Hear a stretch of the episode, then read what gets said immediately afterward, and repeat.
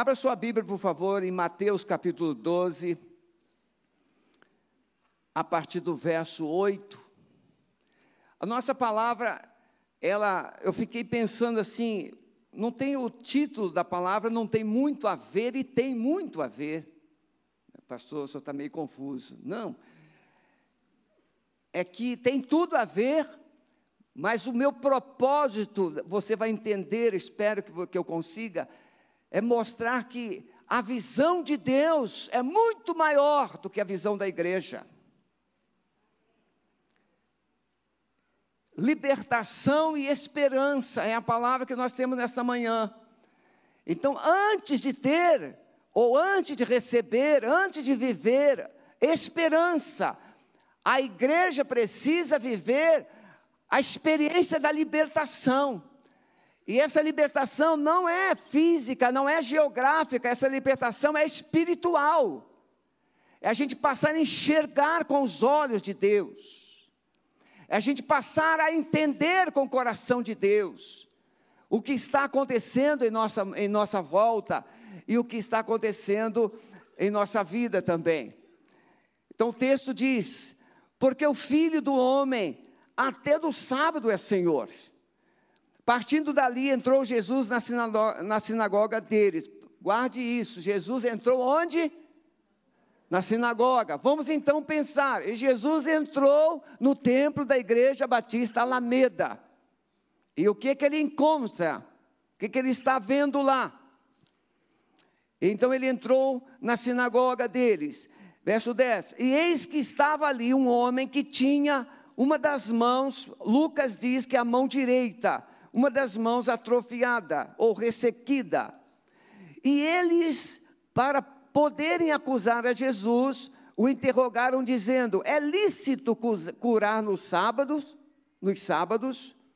E ele lhes disse: Qual dentre vós será o homem que, tendo uma só ovelha, e se num sábado ela cair numa cova, não há de lançar mão dela e tirá-la?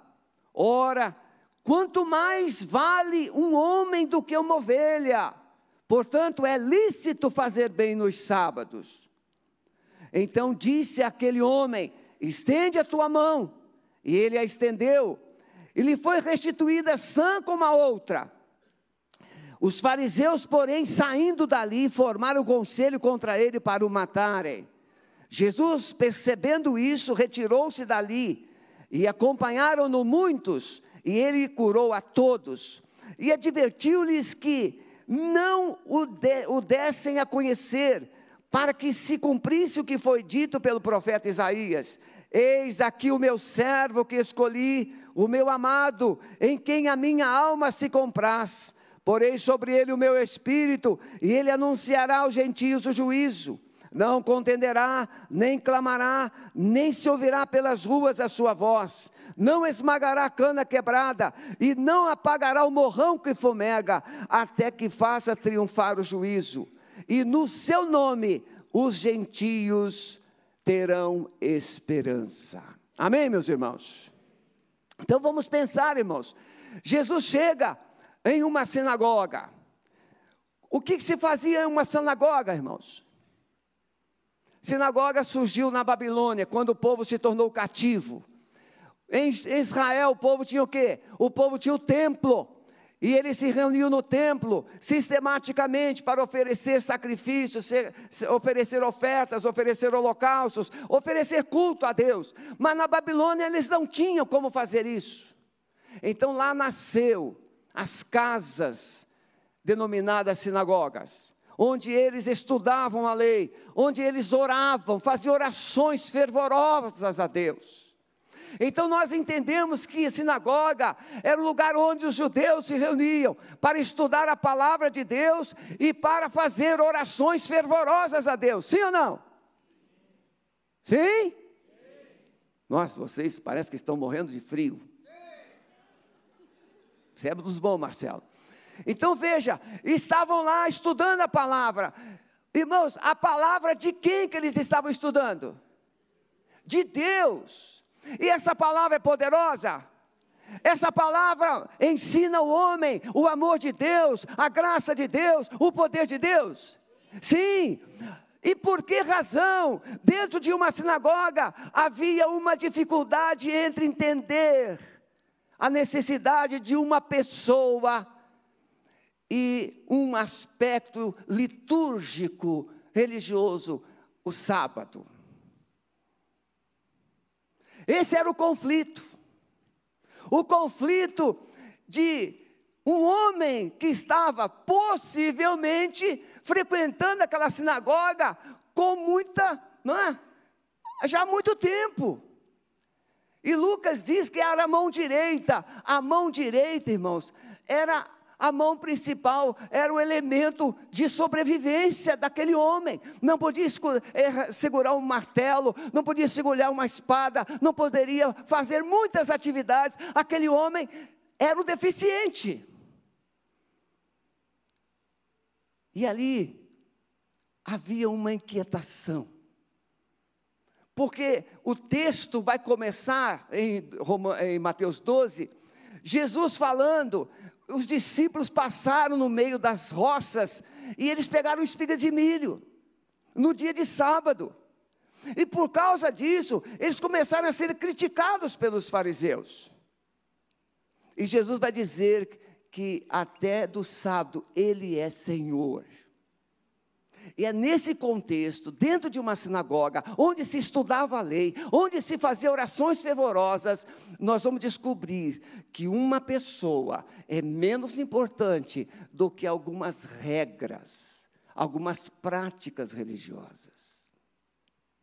No meu tempo de criança, muitos adolescentes foram excluídos das igrejas por causa de futebol era a bola do diabo. Quem aqui é do meu tempo, não é, Calixto? Jogar futebol no dia de domingo era motivo de exclusão. Muitos filhos de pastor estão no mundo até hoje por causa desses conceitos arcaicos do que é fé, do que é relacionamento espiritual, do que é igreja.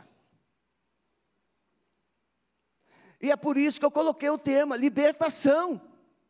Libertação da mente, libertação do coração, libertação dos olhos, libertação dos ouvidos, para uma igreja olhar as pessoas com os olhos de Jesus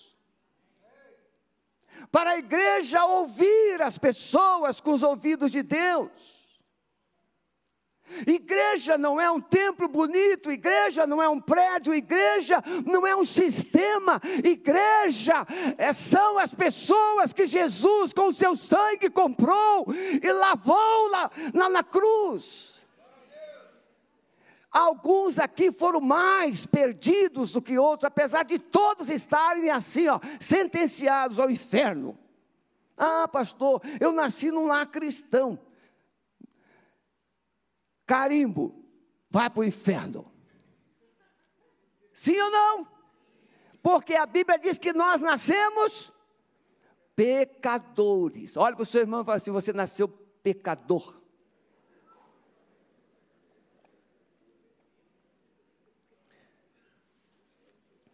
Tem gente que pensa que nasceu num, num lar cristão, num lar evangélico, nasceu na igreja, já nasceu salvo. Não!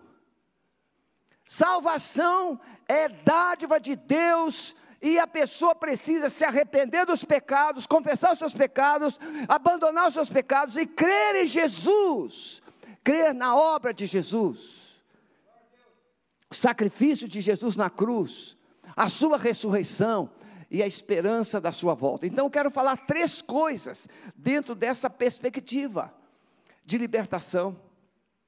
Quando a igreja verdadeiramente ela está numa visão de libertação, não como Israel, sai do Egito, mas o Egito não sai de Israel. Egito, Israel sai do Egito, mas continua lembrando, lembrando, ah do alho, ah da cebola, ah dos peixes, ah das batatas. O Egito continuava dentro. Então a igreja, ela precisa passar a ter não somente a, a, a, relação física, mas a percepção espiritual da eternidade, do céu, a vida com Deus. Então, em primeiro lugar, entender que os milagres vão acontecer quando nós decidimos viver os propósitos de Deus. Irmãos, o versículo principal que nos vai mostrar isso, verso 13, diz o quê? E então disse ele ao homem: estende a tua mão. Aquele homem estava paralítico, aquele, estava com a mão ressequida, aquele homem estava doente, aquele homem estava deficiente, aquele homem tinha uma necessidade. Mas aqueles frequentadores da sinagoga não tinham percebido. A coisa que mais o deficiente procura é esconder a sua deficiência. O cego usa um óculos escuro.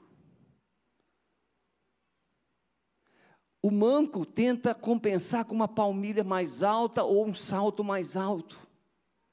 Ninguém quer aparecer, ninguém quer revelar a sua deficiência. A gente tenta. O gago procura ficar quietinho. Porque se abrir a boca. É porque eu não estou para piada hoje, mas eu tenho uma boa piada para isso. Mas só de falar vocês já riram. A, a, a, pessoa deficiente, ela tem uma natureza de se esconder. Por quê? Porque já é um, um martírio ser deficiente, e ainda mais um deficiente discriminado.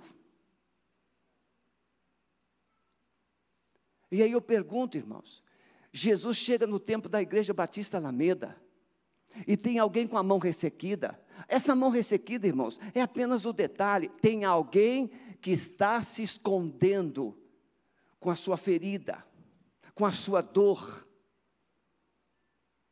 com o seu desprezo, com o seu abandono, com a sua rejeição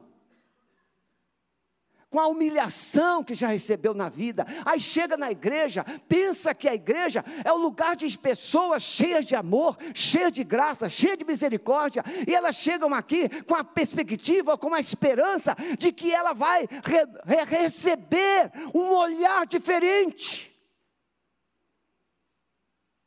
Mas na, na, no contexto da sinagoga, havia uma discussão no coração, não era nos lábios. Havia uma discussão no coração. Eu quero ver se ele vai curar. Esse homem está aí. Eles sabiam que o homem da mão ressequida estava presente. Eles sabiam. E a briga já era lá no coração deles. Eu só quero saber se ele vai curar esse homem aqui no sábado. Você está entendendo, irmão? Respeito muito os adventistas. Até gosto deles. Alguns princípios maravilhosos. Mas é infernal quando uma pessoa condiciona a salvação a um dia. É inconcebível. A salvação está condicionada a Jesus Cristo de Nazaré, porque foi Ele que morreu, foi Ele que ressuscitou, e é Ele que vai voltar. É Ele. Nós não podemos condicionar o bem-estar de uma pessoa às nossas cadeiras. Nos templos budistas, tem cadeira? Tem bancadas? Hein? Me ajudem aí. Tem ou não tem? Não. Eles se sentam onde? No chão. E se sentem muito bem. Olha que carpê bonito. Nem na sua casa tem igual. Se nós tirarmos essas cadeiras aqui, você se, senta, se sentiria bem de chegar aqui e ter sentar no chão? Até ter os degrauzinhos? Poderia facilitar, mas veja, são apenas detalhes de arrumação, de ornamentos que não vai mudar, não vai alterar, não vai transformar, não vai produzir nada na vida das pessoas. Mas um abraço, um abraço, pode fazer toda a diferença. Um abraço, um olhar, e dizer assim: como é que você se chama? Qual o seu nome? Isso é igreja. Não são, não é o templo ar-condicionado, cadeiras de plásticos ou acolchoadas. Não! Pessoas. Igrejas são pessoas. Pessoas que precisam enxergar. Pessoas que precisam tocar. Pessoas que precisam abraçar. Pessoas que precisam falar. É isso. A pergunta que Jesus vai fazer. Então, essa visão, irmãos, do milagre, do milagre na alma. É, eu, eu fico, eu peço permissão a vocês para citar isso. Eu já falei para vocês que o Parque Barigui é meu campo missionário. Um dia, deve ter mais de um ano, eu comecei, eu passava, eu, eu e o pastor Marco, sempre passava por um homem, e um belo dia sozinho, correndo sozinho, e eu passei por ele, e a gente sempre passava assim, oi, quando a gente passa pela mesma pessoa, né? Um dia, dois dias, uma semana, um mês, e a gente, opa, tudo bem. E a gente já tem vários assim lá, está na fila. Até que um dia a gente para, vem cá, qual é o seu nome? Ah, fulano, Beltrano, e a gente começa a conversar. Ou então a gente se encontra lá na água de coco, e ali a gente começa a conversar. Aí esse cidadão se chama Lincoln, ele é engenheiro. E eu parei e falei assim, Vou correr, vou correr com você hoje. Começamos a correr, começamos a correr. E no meio da corrida eu falei assim, Lincoln, e aí, Lincoln, como é que você está com Jesus? Aí ele parou, para, para, para, para, para. Eu disse, qual foi o problema? Não, eu sou espírita. Não quero falar de religião. Tá bom, tá bom, mas qual, qual, por que você está tão apavorado assim? E ali nós paramos, e ele sumiu do parque. Eu fiquei muito triste, porque eu acho que eu me precipitei, ou não fui sábio o suficiente. Nem tudo, nem tudo que a gente faz funciona com todos. E aí ele sumiu, tal. Ele falou que foi o joelho. Mas um belo dia ele estava lá conversando com outro cidadão no meio da pista. Tem a pista que, dos que andam e daqueles que, que correm. Aí eu parei. Ô Lincoln, estava sumido. Aí ele me chamou, ah, vem cá, vem cá. Ó, ele me apresentou para o outro amigo dele. Esse aqui é pastor. Ele fala de Deus para todo mundo nesse parque. Ele é uma alma, alma boa. Alma boa. Irmãos queridos, o que é ter uma alma boa? A alma é a sede das emoções. A alma guarda tudo que nós sentimos, pensamos, que nós recebemos, alma boa. Eu fiquei pensando nisso, libertação é transformar pessoas em uma alma boa. Libertar você das emoções, dos equívocos. Por exemplo, para ter um bom culto, para muitos seria o quê? Cantar hinos do cantor cristão. Se for cânticos, não foi tão bom. Olha, o culto foi bom, mas poderia ter sido melhor se tivesse dois hinos do cantor cristão. Olha que, que cativeiro. Porque o culto não foi para você, o culto foi para Ele e sempre será para Ele, mas porque você gosta, então às vezes tem que ser do seu jeito. Quer ver só? Miopídia. Aí, velha guarda. É claro que miopídia, né? Vovó Vilma, e mais umas dezenas aqui, gosta dos hinos, e eu também gosto, e canto todos eles. Essa pastorada não sabe nada. Mas nós vamos, irmãos, muitas vezes pensar que os hinos podem fazer diferença. Não, eu já acabei de dizer, são as pessoas. Os hinos são detalhes. Os hinos são apenas detalhes. Mas é como você canta, é como você reage, é como você expressa. E nessa visão aqui, libertação, é a gente entender que o que você faz aqui é para Ele e não para você. Aí eu vou lá assistir o culto, está certo, irmãos? Eu vou lá na igreja, você veio aqui fazer o quê? Adorar a Deus. E aí, como é que você expressa a sua adoração a Deus? Como é que você se expressa quando você canta? É tudo isso. Então, nessa visão, irmãos, o milagre, ele é motivado pela misericórdia, pela compaixão. Quando Jesus olha aquele homem com a mão direita ressequida, o coração de Jesus se incomoda. O coração de Jesus, ele começa a se mexer, ele começa a se mover. E o texto vai dizer: Qual dentre vós, verso 11, será o homem que, tendo uma só ovelha num sábado, e ela cair na cova, não há de lançar mão dela para tirá-la? Irmãos, com todo carinho, Jesus só falou isso porque ele sabia que era uma coisa que estava acontecendo. Aquele fariseu exigente, aquele fariseu crítico, aquele fariseu que tinha o dedo apontado, ele já tinha passado por essa experiência. Uma ovelha caiu lá no buraco, e no dia de sábado, ele olhou para um lado, ele olhou para o outro, não tinha ninguém espiando, então ele se enfiou lá naquele buraco e tirou a sua ovelha, porque a sua ovelha tinha valor. Será que ele não havia feito isso? Possivelmente sim.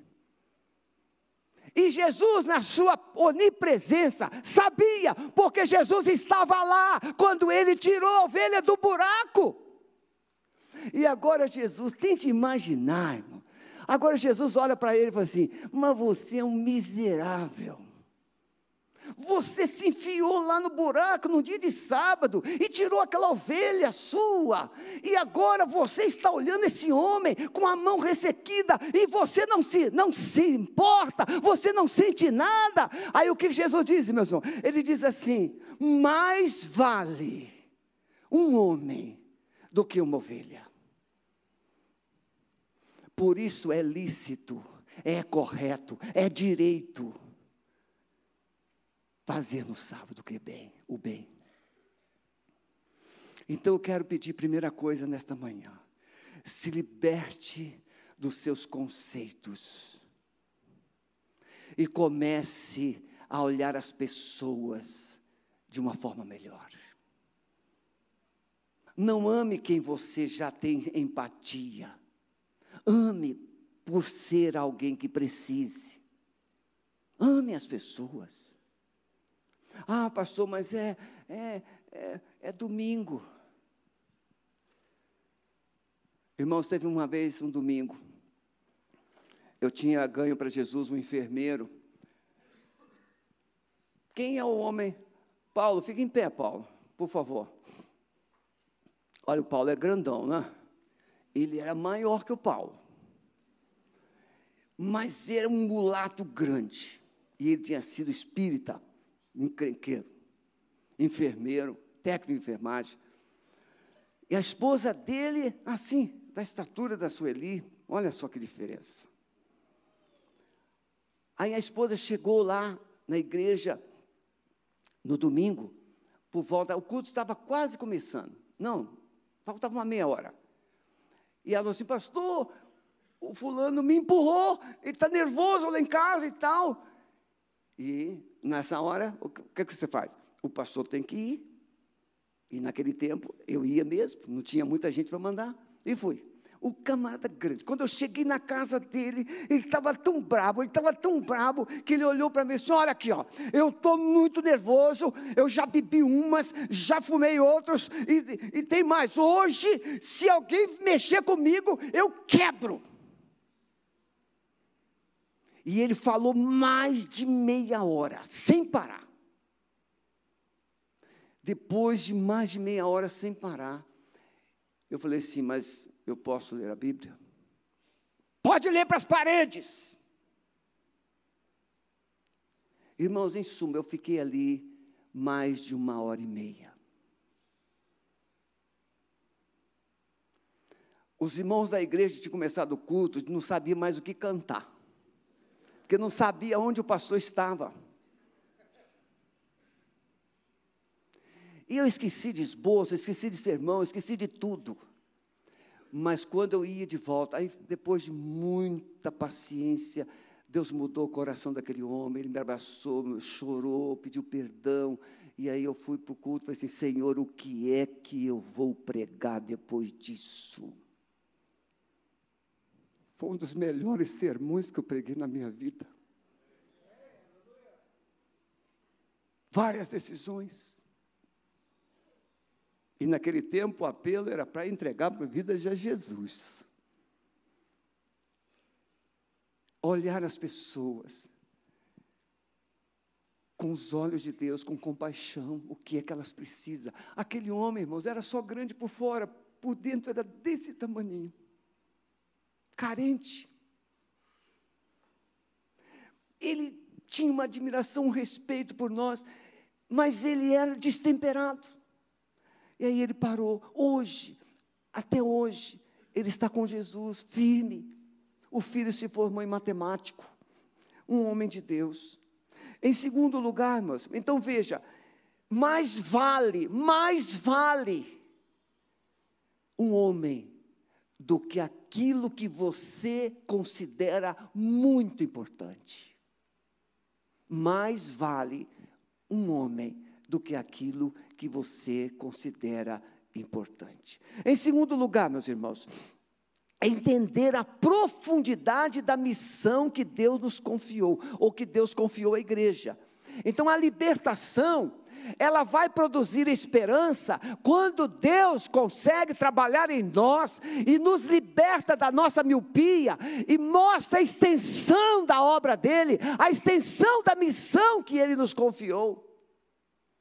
Ah, nós temos uma igreja um tempo, chamamos de igreja, uma igreja bonita, tem isso, tem aquilo, e a gente investe na orquestra, a gente investe nos grupos, a gente investe nisso, a gente investe naquilo, mas na hora da gente investir na visão do reino, como é difícil, como é difícil. Então, nessa perspectiva, Deus me mostrou aqui nesse texto, que aquela pessoa representa o alvo da igreja. As pessoas que precisam de salvação, as pessoas que precisam de um milagre, as pessoas que precisam de cura, as pessoas que precisam de um abraço, as pessoas que precisam de Jesus, que muitas vezes vêm, se sentam aí, mas não recebe um olhar, não recebe um abraço. Por quê? Porque nós temos o hábito de sentar nos mesmos lugares. E ai de alguém, né, avó? Esse lugar é meu. A vovó já se converteu. Ela estava sentada aqui, aquela cadeira era dela. Ela falou assim: não, a vovó é uma benção. Você não tem lugar aqui. Se alguém chegar e sentar primeiro, pronto, você não tem lugar marcado, as cadeiras não são numeradas, você precisa chegar. Carlos, fica em pé, Carlos. Isso, é, por favor. Alguém conhece o Carlos? Quem aqui não conhece o Carlos? Quem não conhece o Carlos? 80%. Ele é professor universitário, dos melhores. Pode sentar, Carlos. Mas não é porque ele é um professor universitário. E se ele não fosse? E se ele estivesse desempregado? E se ele estivesse com uma enfermidade incurável? E se ele estivesse sem endereço? E se ele tivesse com a sua vida toda arrebentada, também você não conheceria. Sendo um grande professor, você não conhece, e se ele fosse um miserável? Aí que não conhecia mesmo. Então você e eu, cada um de nós precisa sentar aqui e perguntar, por favor, como é que você se chama? Você é membro aqui? Eu faço isso, irmãos. Eu chego da sala de oração e venho cadeira por cadeira, cadeira por cadeira, e vou perguntando. E cheguei lá atrás, encontrei um homem. Eu falei assim: meu amigo, você já frequenta aqui muito tempo? Eu frequentei, pastor, mas parei. fiquei decepcionado com a igreja. É mesmo? É. Marcaram um atendimento comigo e não me atenderam uma vez só e depois me abandonaram. Eu falei assim, quero te pedir perdão. Não, pastor, já, já resolvi, já estou de volta. Por que não nos procurou? Vocês não são números. Pessoas não são números. Nós não atendemos números. Nós atendemos corações. Um coração que tem uma história, que precisa vomitar, que precisa dividir. Então, você precisa sair daqui nesta manhã entendendo: você não é o número 180. Você não é o número 1950. Você é o José. Você é o Pedro. Você é o João. Você é o André. Você é Raquel. Você tem nome. Você tem uma história. E é isso que Jesus importa. Jesus olhou para aquele homem e Jesus entendeu a história dele. Jesus entendeu a dor dele, Jesus entendeu a necessidade dele, Jesus sabia dos sonhos dele, e Jesus sim, vem para cá. E aí eu quero concluir nessa visão.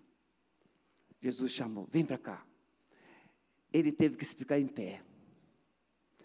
Vamos lá. Então disse Jesus àquele homem: Estende a tua mão. Mas eu acredito que ele precisou, obviamente, ficar em pé primeiro. Estava escondidinho lá. Quando a gente prende alguém para ficar em pé, não é, não é constrangedor? Não é? Meio assim, não é, não é cara? Meio assim, é? ficar em pé para quê? Mas veja, o camarada já tinha uma mão mirrada. Fica em pé. Agora, estenda a tua mão. Irmãos, eu já vi gente com determinados determinadas deficiências na, na mão, uma mão mais curtinha, sem dedos, e como que ela, ela andava assim, ó, com a mão sempre no bolso. Né? E a outra mão ficava exposta. Por quê? Aí um dia eu chamei essa pessoa e falei assim: você está se medindo pela sua mão. Você não é essa mão. Essa mão é sua, mas você não é essa mão. Você tem uma identidade. E Jesus diz: estende a mão. Se você quer milagre, se você quer cura, se você quer libertação, você precisa se expor. Você precisa se apresentar, você precisa sair do seu esconderijo, você precisa sair do seu anonimato, você precisa sair desse rótulo ou dessa ferida que colocaram você, desse abandono. Jesus chama a pessoa e manda, estenda a mão, e ele estendeu. E o texto diz que Jesus não falou nada, a mão simplesmente ficou igual a outra. Só o fato de ele se expor, ele já foi curado. Sabe o que, que tem mantido você cativo, preso, escravo, sofrendo? é o seu anonimato escondido, escondido atrás da sua história. Você precisa abrir, sair do anonimato, sair, se expor, abrir o coração diante daquele que pode fazer tudo por você, que é Jesus. E Jesus faz isso, irmãos. E aqueles fariseus estavam ali vendo. Bem, se alguém aqui fosse curado nesta manhã, o que que você diria? Glória a Deus. Não é assim? Glória a Deus. Sim ou não? Você daria um glória a Deus. Mas quando aquele homem foi curado, a sua mão direita mirrada foi curada, o que é que Jesus leu no coração dos fariseus? Vou matar ele. Vamos matar ele. Vamos matá-lo. Porque ele está quebrando o sábado. Regras, liturgias na frente das pessoas.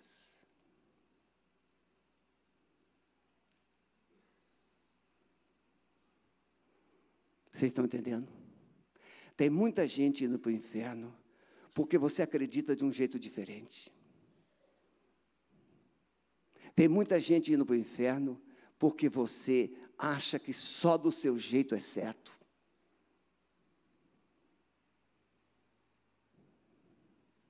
E tem muita gente na sua família não querendo nada com Deus por causa da sua esquisitice.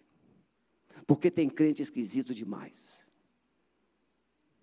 Quem se acha meio esquisito como crente, fica em pé.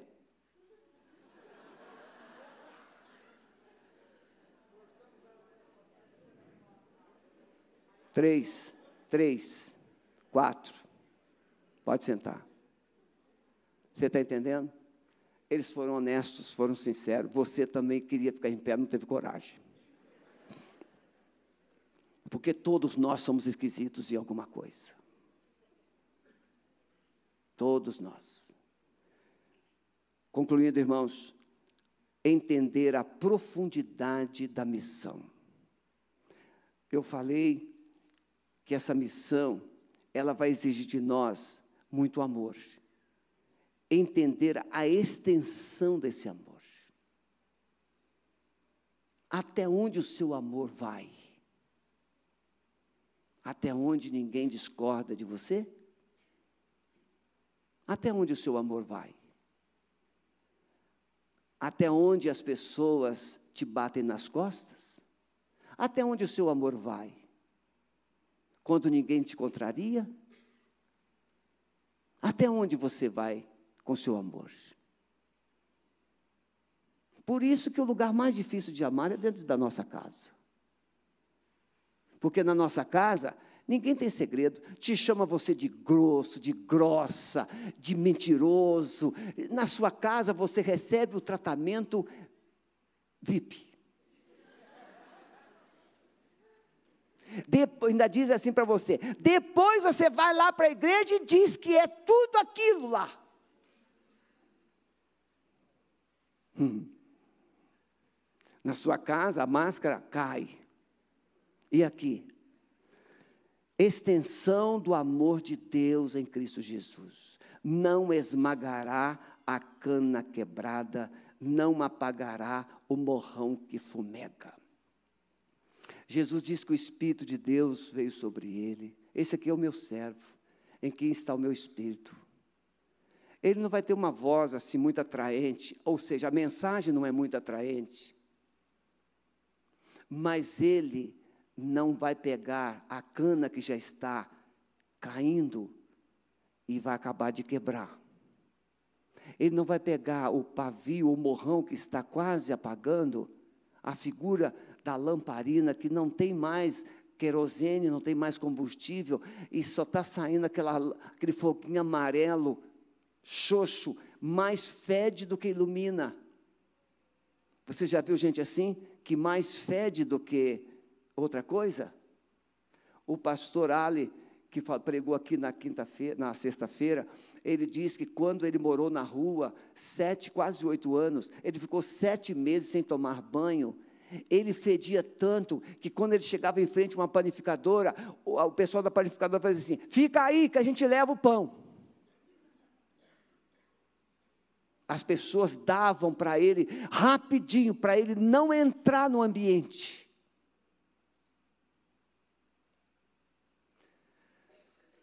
Baixa a sua cabeça, por favor.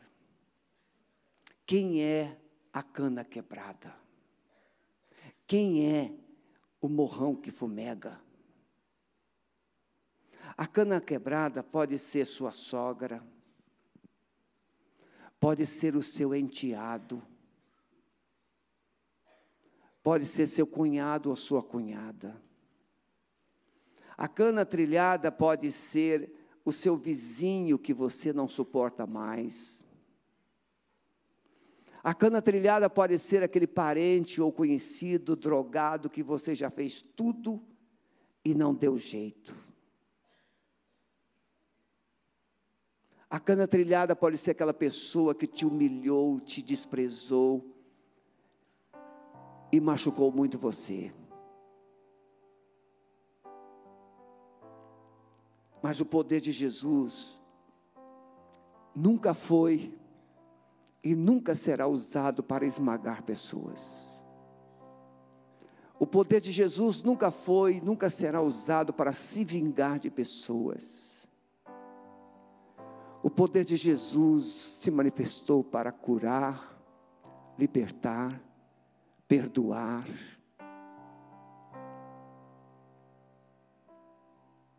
A extensão do amor de Jesus é o que falta em nós. Jesus nos ensina a valorizar as pessoas nas suas fraquezas, nos seus defeitos, nos seus limites, nos seus pecados.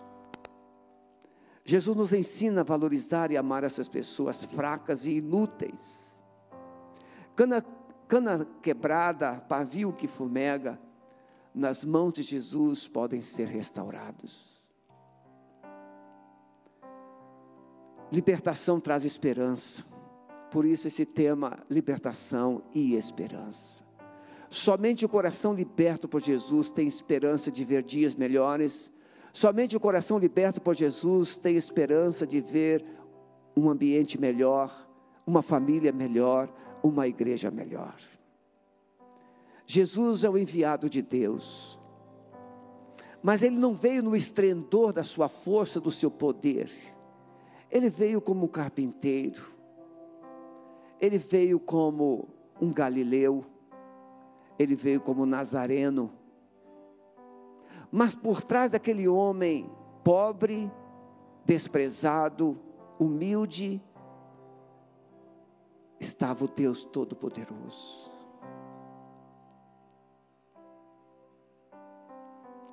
Você também é assim.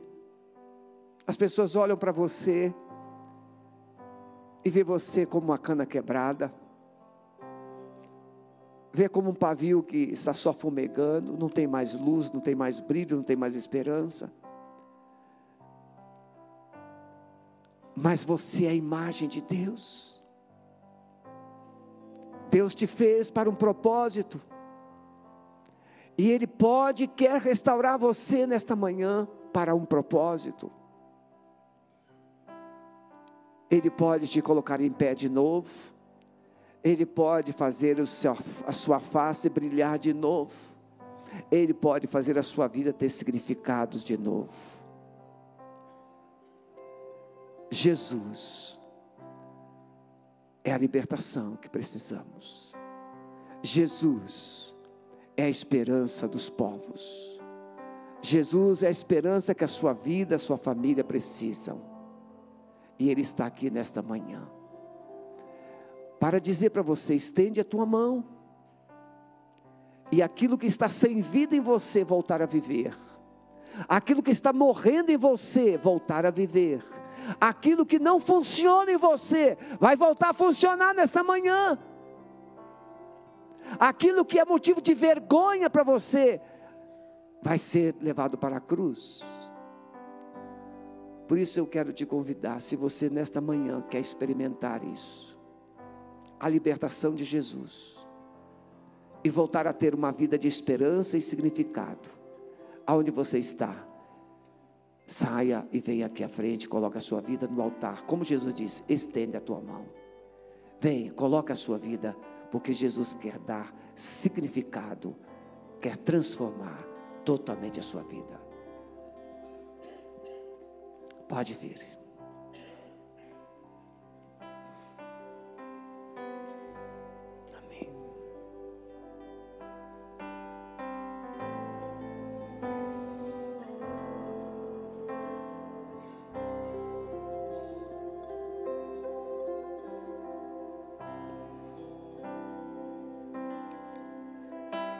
Pastor Calixto não sabia que eu tinha essa mensagem preparada.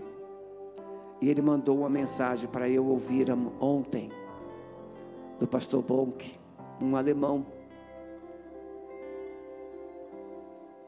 Cura. Você está precisando de cura. Saia do seu lugar, venha. Jesus quer curar você aqui nesta manhã. Você está precisando de cura. Você está precisando de libertação. Saia do seu lugar, venha.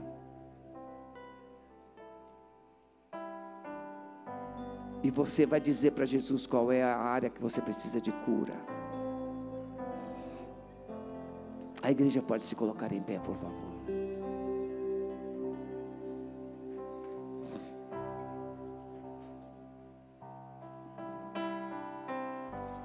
Vou pedir os líderes de células que venham e vão ministrando sobre esses corações. Vai profetizando a cura, vai profetizando a libertação, vai profetizando a restauração. Coloque as mãos sobre eles, vai profetizando cura, esperança. Vamos adorar o Senhor, depois a gente vai orar. Quem sou eu para que o grande rei me receba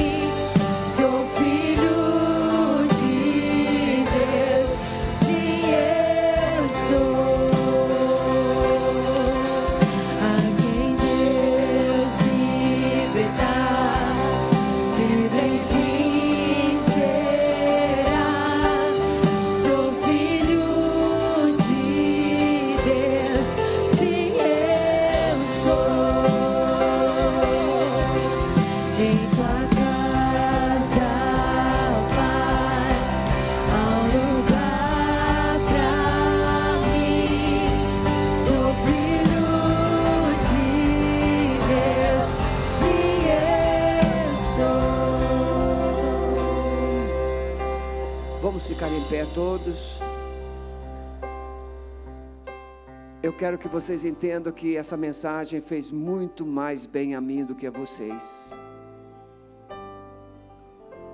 Porque em vários dias eu me senti uma cana quebrada. Em vários dias eu me senti um pavio que fumega. Mas Jesus pode pegar a gente e fazer da gente um farol. Ele pode fazer. Ele pode fazer da gente uma cana cheia de vida, tem sucos, tem caldo. Retorne para casa hoje profetizando vida. Marche na sua casa, ande nos quartos, cite os nomes dos membros da sua família e profetize vida. A sua casa será resultado do que você crer, do que você acreditar. Você não pode ser menos ou mais que isso. É o que você crê. Então fale na sua casa, profetize na sua casa. E as coisas vão acontecer, as coisas vão mudar. Eu creio que o Senhor está fazendo uma coisa linda aqui nesta manhã. À noite nós teremos a ceia. Se você puder vir à noite, nós vamos celebrar a ceia e eu vou pregar sobre quando o sobrenatural de Deus acontece. Viu? Ô Marcelo. Eu sei, Marcelo. Você também é, Marcelo. Você nem sabe, mas o Espírito Santo te usa.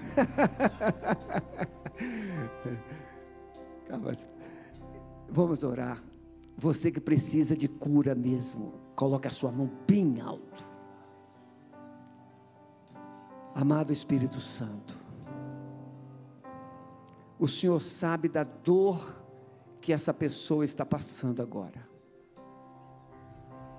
O Senhor está aqui. E há um espírito de cura neste lugar.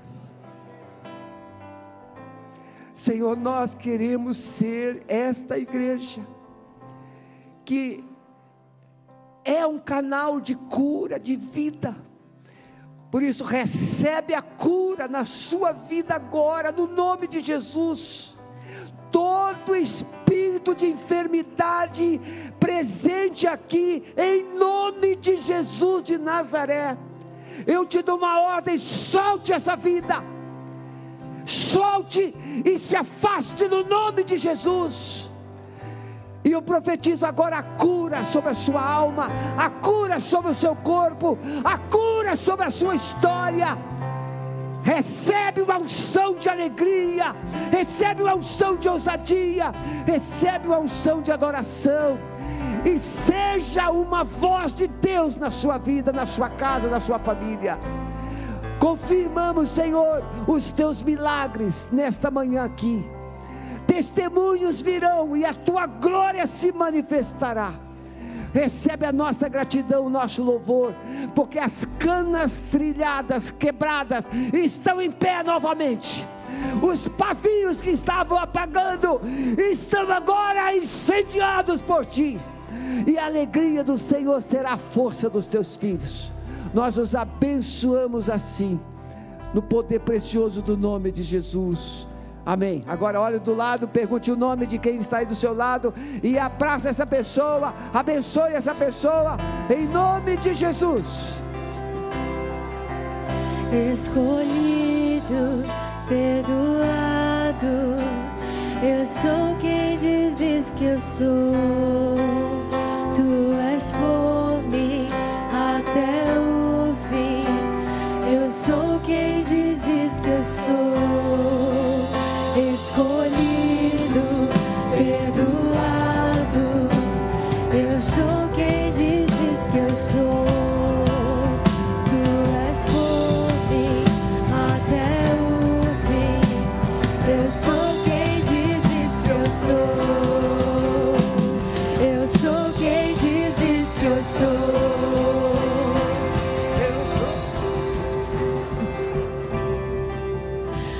quem Deus